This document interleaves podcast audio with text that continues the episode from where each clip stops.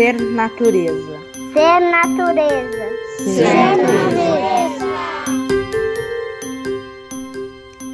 Eu sou Ana Carol Tomé e eu tô aqui nesse episódio zero do podcast Ser Natureza. E por que um episódio zero? Porque, minha gente, preciso contar para vocês como é que surgiu tudo isso, por que existe esse podcast e que movimento é esse desse grupo de estudos Educação, Infância e Natureza. Bom, eu sou fundadora do Ser Criança Natural, um programa do Instituto Romã que existe para que a relação entre criança e natureza aconteça.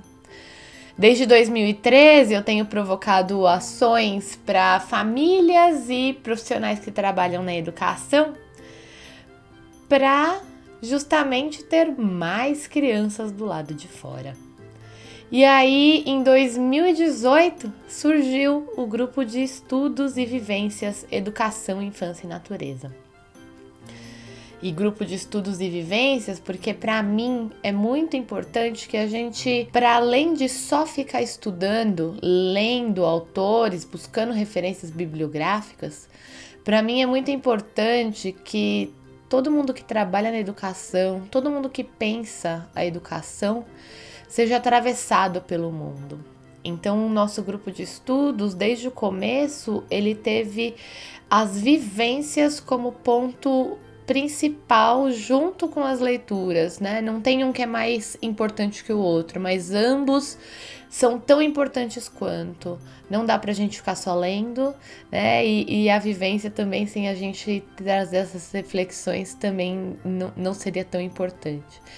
Então, desde 2018, estudos, leituras, reflexões e vivências andam lado a lado nesse grupo de estudos.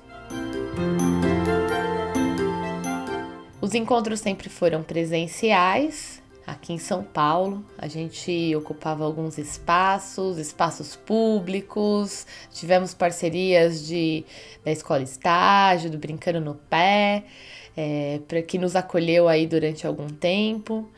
Durante as vivências, a gente ocupava parques públicos da cidade, outros lugares, como por exemplo, já fomos na Avenida Paulista, já fomos para a praia, já estivemos em Sescs. É sempre nesse movimento de buscar lugares onde podemos ter boas experiências. E, e, sempre sempre foi foram construções muito importantes que nasceram desse lugar.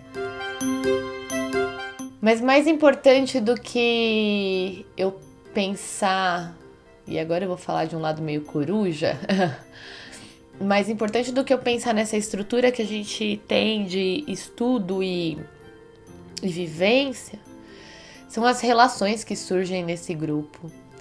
É, como a gente já está há três anos juntos, juntas, juntas e junto, a gente tem um, um vínculo bastante importante. A gente tem é, um lugar de troca parcerias, é, um lugar seguro, sabe? Pra gente conversar, pra gente discutir, pra gente pensar, é, onde a gente compartilha as práticas, onde a gente compartilha as angústias, mas que a gente se sente num lugar onde a gente pode falar sobre isso, porque a partir disso a gente vai ter ação, a gente vai ter reflexão e a gente vai se fortalecer acima de tudo.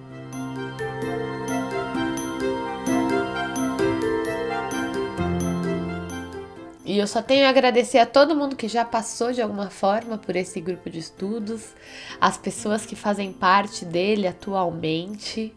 É, é uma alegria muito grande é, a marca de cada pessoa nesse, nesse percurso, nessa história.